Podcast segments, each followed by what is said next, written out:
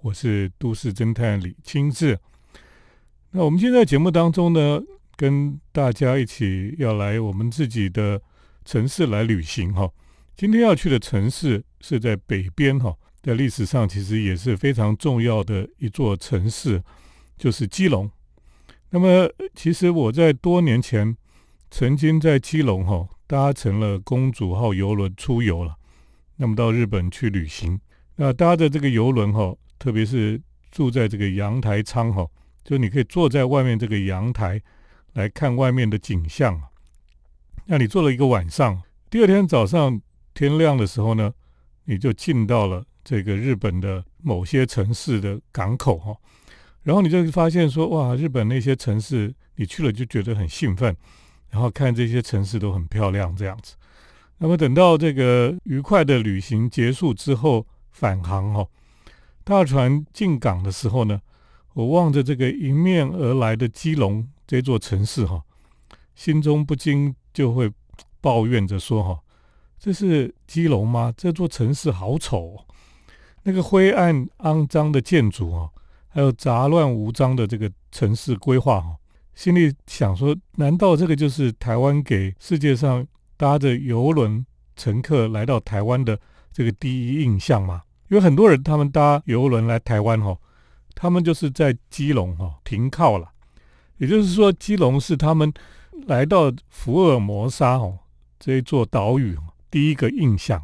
所以当船开到基隆的时候呢，他们一定很热切的。跑到阳台上面，或者跑到这个外面这个呃走廊上面，那么去看看说，哎，这个想象中的台湾到底是什么样子？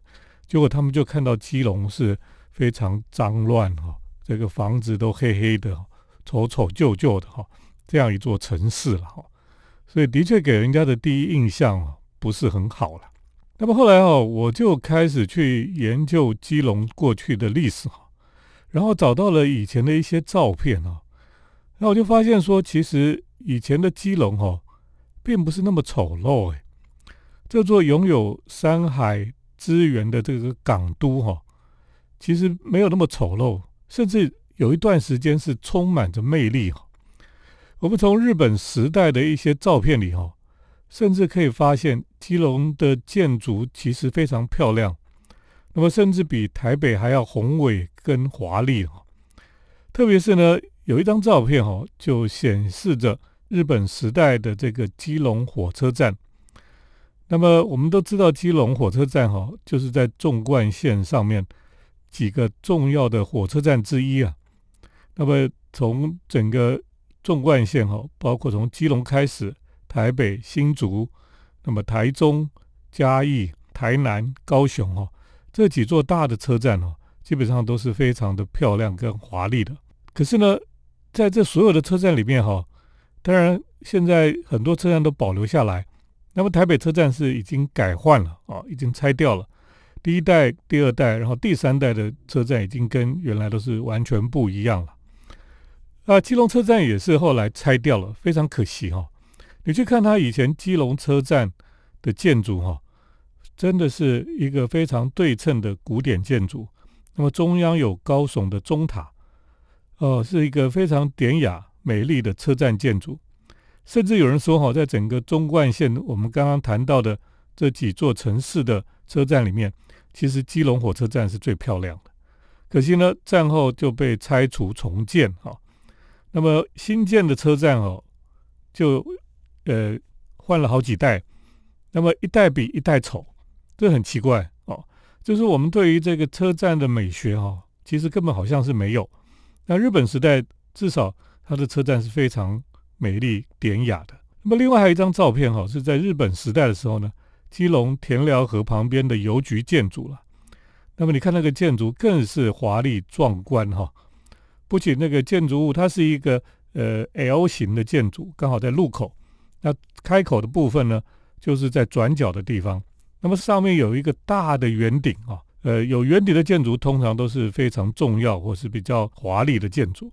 那两侧呢有长的拱廊，另外一边还有一个高起的一个方形的钟塔，所以这个建筑真的是非常漂亮，就在田寮河旁边。可惜呢，这座美丽的建筑后来也被拆毁。那么现在你去看的时候呢，就发现基隆邮局哈，就是一个方方的、呆呆的一个建筑。那么甚至呢，它因为建筑立面都平平的，邮局也觉得没什么用，就在上面贴很多的广告看板，来推广这个邮局的业务等等所以你从过去的建筑再看到现在的建筑，你觉得非常的可惜哈。那么建筑的美哈，就让这个都市就是增色不少。可是建筑越改越丑哦，这个都市呢就越来越丑等一下再继续跟大家来谈谈基隆这座山海之城，怎么样来重塑它的魅力。欢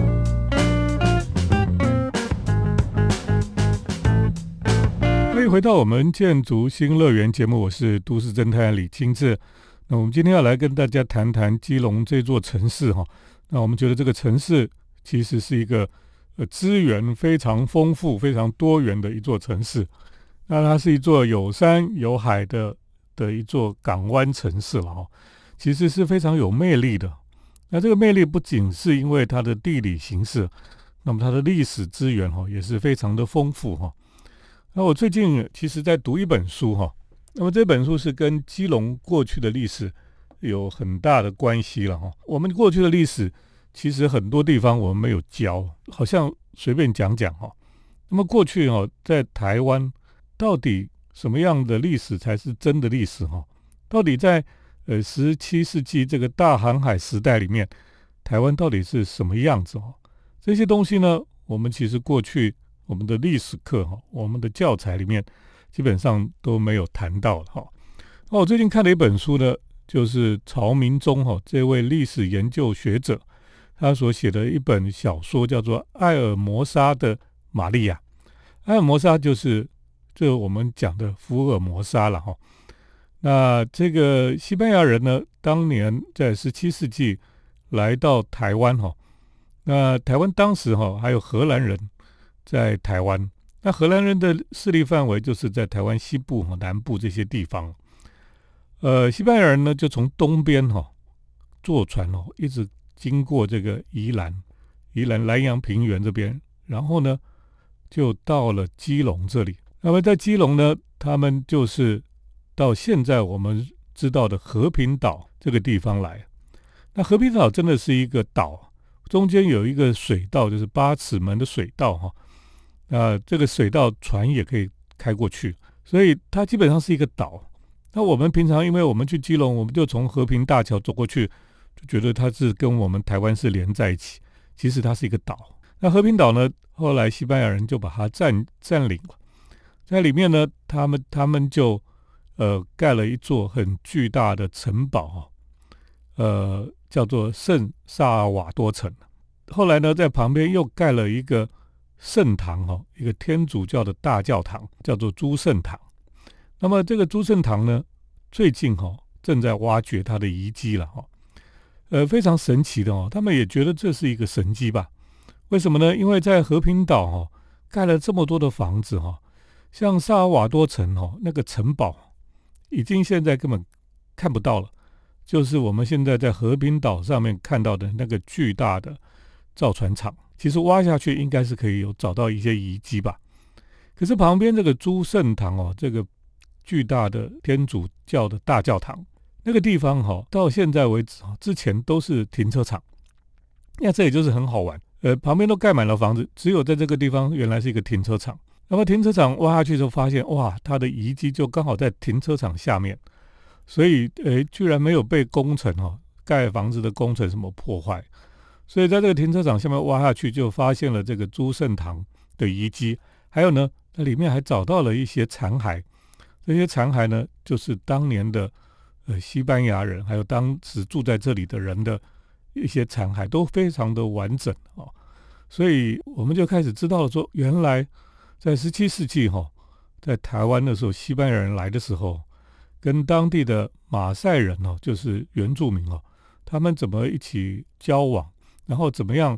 他们来到基隆哦，这个地方在这里怎么来呃开发等等的，呃非常多的故事啊，呃也是我们过去在历史课本上没有学到的哈。那这些研究哈，慢慢就改变了我们的呃，等于说重建了我们的史观啊，对于台湾的史观呢。那我觉得这是一个很好的，就是说，我们慢慢的在考古挖掘、在历史研究上面哈，慢慢发现我们所居住的岛，这这座岛哈，有很多地方哈，有一些过去的历史我们所不了解的，慢慢慢慢都显明出来了哈，所以我们才慢慢知道说过去哈，台湾是怎么样的。那西班牙人来到台湾，荷兰人来到台湾那个时间，台湾又是什么样子？等一下继续跟大家来讨论哈，来分享。那么基隆这座城市哈，带给我们的一些启示。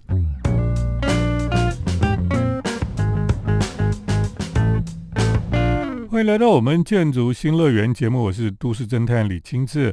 那么我们来，大跟大家来讨论哈。那么基隆这座城市，它的魅力要怎么样来再造哈？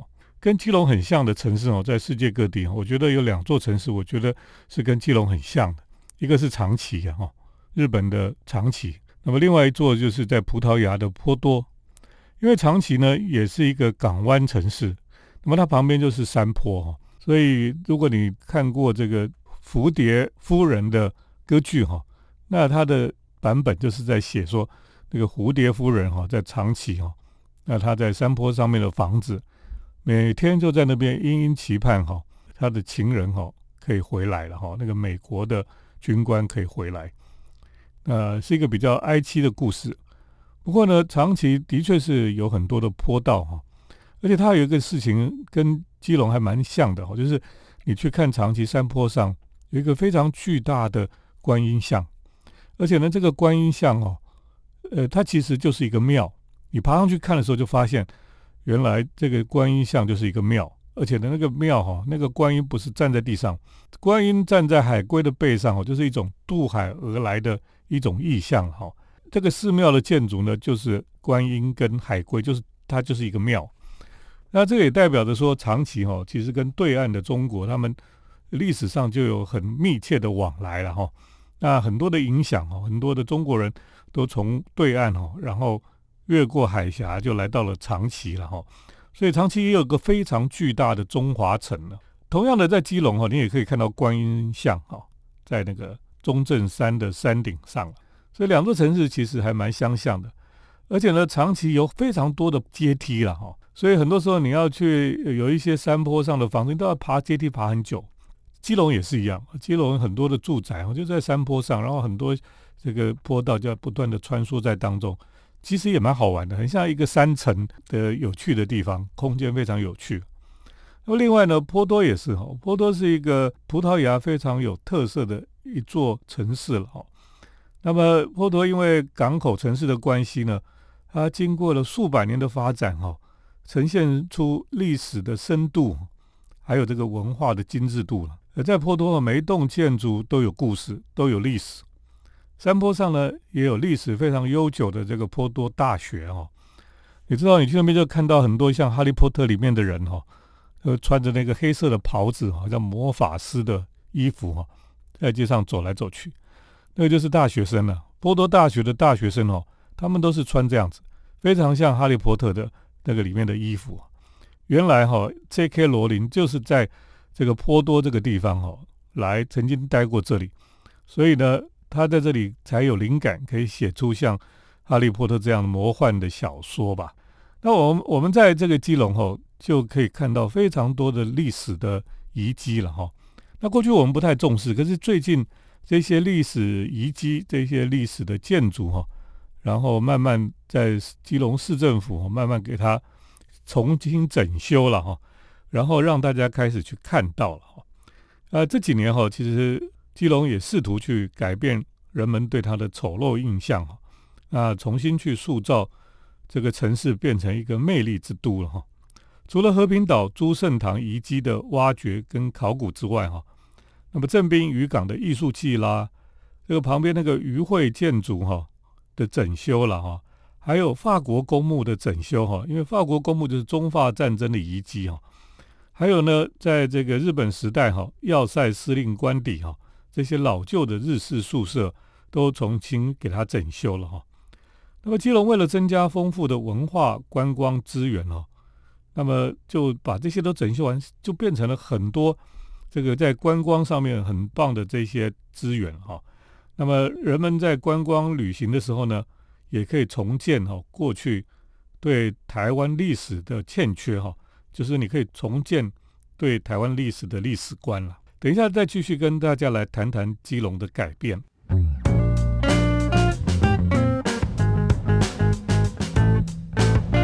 啊，我们谈到基隆哈，今天跟大家来谈基隆这一座魅力之都了。我觉得它很有魅力，因为它有太多的资源，包括山啊，包括海啊，包括港湾啊等等。所以这座城市啊，真的是非常呃好好的弄一弄就可以吸引很多的观光客来了哈。那么今年哈，我们觉得这个基隆最令人惊艳的事情，就是在基隆车站后方的这个山坡上面。那山坡上有学这个好莱坞哈，就用英文字写。Key Long 哈，在山坡上面，它旁边有一个废校哈，就是已经废弃的这个太平国小了。那么在建筑师郭旭元哈，还有黄惠美的改造之下哈，它就变成了景观超美的这个公共空间哈。那么后来又加上这个青鸟书店的进驻了哈，为这个基隆市带来极大的震撼。那在那那个山坡本来都不受人注意可是呢。这个太平青鸟书店开幕那一天呢，你就发现哦，成千上百的游客哈，就奋力爬到那个山坡上。那个从车站后面还要走阶梯，要爬到那个山顶上，大概要十几分钟了哈。然后他们在在那个书店里面爬到山坡上，然后在书店里面眺望那个基隆港哈，就可以看见对面那个游轮的这个游客客船中心了哈。还有看到那个公主号的大游轮停在那个地方，旁边还有一些军舰哈。那么对面山上中正山上面的观音像也看得到了哈，所以是一个非常棒的眺望整个基隆的一个观景的地方。那么对面那个中正山下面哈，也还在进行另外一个工程，是建筑师邱文杰哈他所设计的山海城串联再造计划工程现在也在进行当中。他在底下呢，就是做了一个透明电梯，可以升到中正山的山顶上。上面有座桥哈，你站在那个桥上哈，可以看到整个港湾了哈，是一个眺望台一样。所以我们就不用再爬那个楼梯，爬得很累，就可以轻松直上中正山顶，在悬空的这个眺望台上面呢，欣赏另外一个角度的基隆港。我觉得这好棒啊！而且呢。跟对面的山坡上的这个太平青鸟书店哈，就刚好是对望哈。你知道这个基隆这几年的改变哈，的确是令人感到兴奋哈，还有惊艳哈。我相信这个这座老旧的港湾城市哈，很快就可以脱胎换骨了，那么重新展现山海之城的魅力。到时候呢，基隆的观光的吸引力哈，我觉得不会输给长崎哈。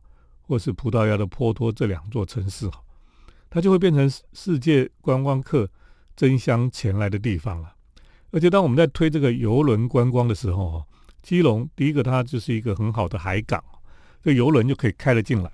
而且呢，呃，我们吸引人家来哈，不是到基隆哈，因为基隆就是离台北最近。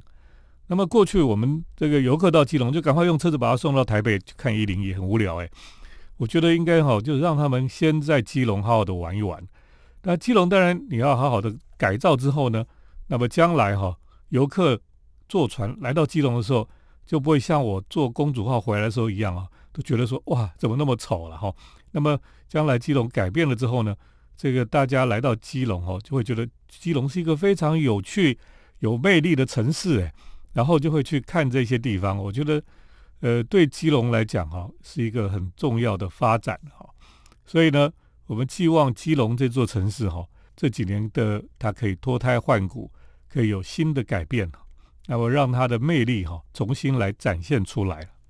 今天跟大家来分享基隆哈，有兴趣大家也可以自己到基隆去看一看，去了解基隆这几年的改变。谢谢听众朋友的收听，我们接下来呢是都市侦探的。咖啡馆漫步单元，都市侦探的咖啡馆散步。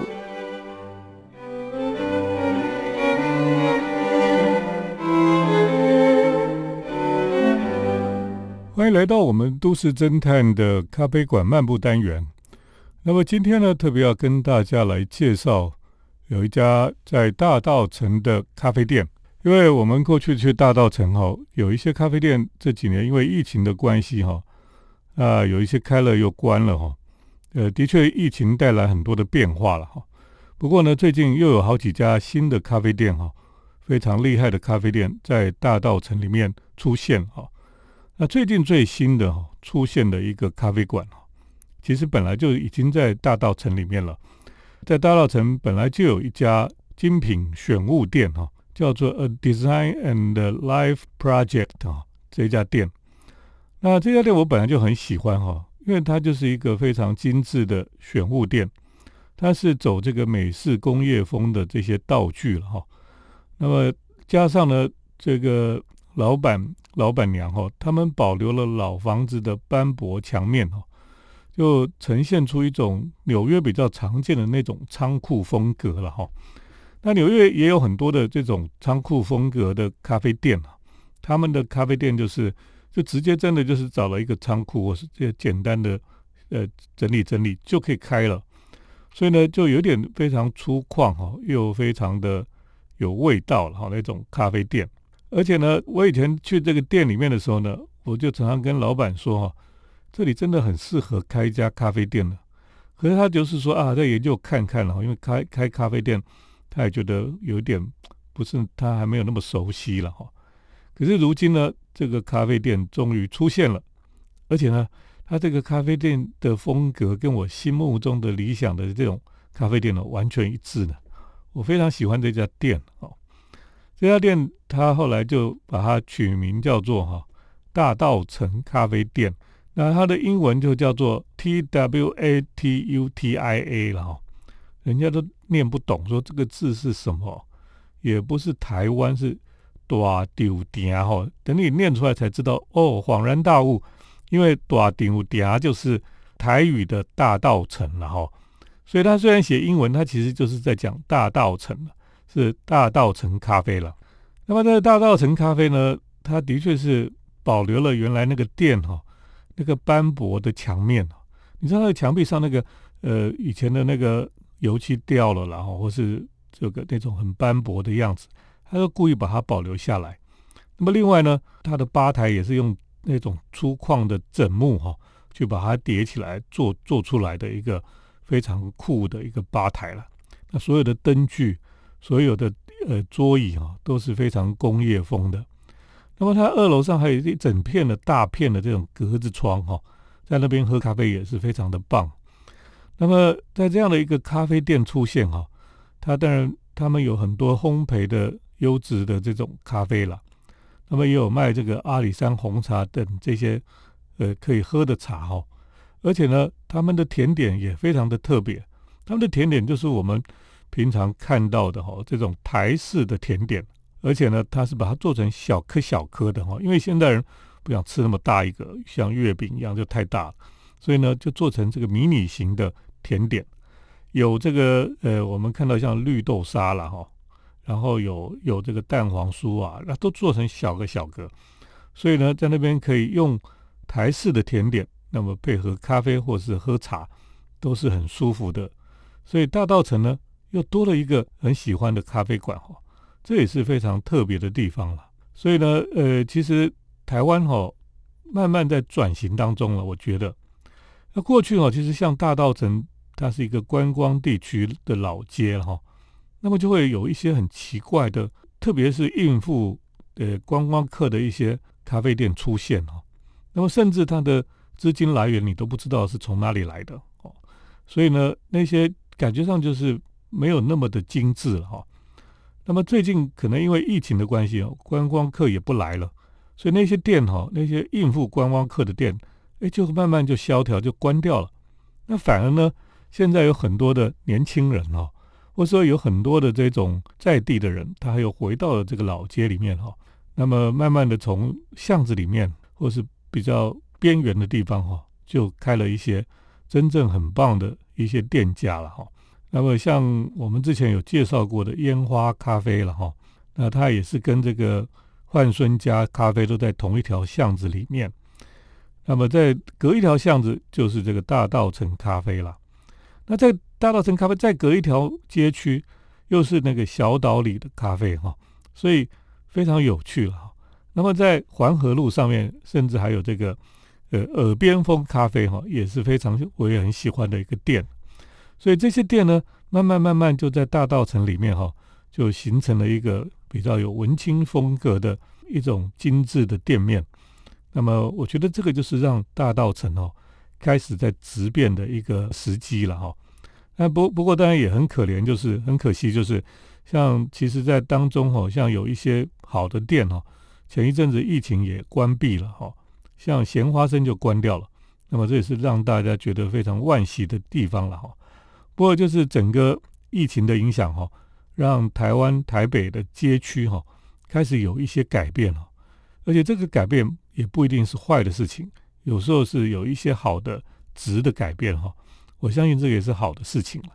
就好像在永康街哈，永康街因为之前的观光客很多很多哈。后来永康街的那种特色小店就慢慢都不见了，那取而代之的都是那些呃这个非常连锁店或是那种应付观光客的大型的这种呃观光的店家了哈。那卖的东西就是比较没有当地特色了，也没有每一家店呃的个性都没有了，所以就变成永康街就变成有一点庸俗化了哈，你可以这样讲。可是现在这些店哈，慢慢慢慢都关掉了哈。呃，如果房租有慢慢降下来，我相信会有一些呃有志的年轻人哈，或是有想法、有理想的人呢，他们会去开一些有特色的小店哈。那么永康街可能可以回到过去那种非常令人觉得舒服的一种街道的风情了。今天呢，就先跟大家来介绍哈，大道城新开的大道城咖啡店哈。其实很推荐大家去看一看，去喝喝杯咖啡。就跟大家介绍到这里，谢谢听众朋友的收听，我们下礼拜再见。城市的幸福角落，来杯手冲单品，享受迷人的香醇世界。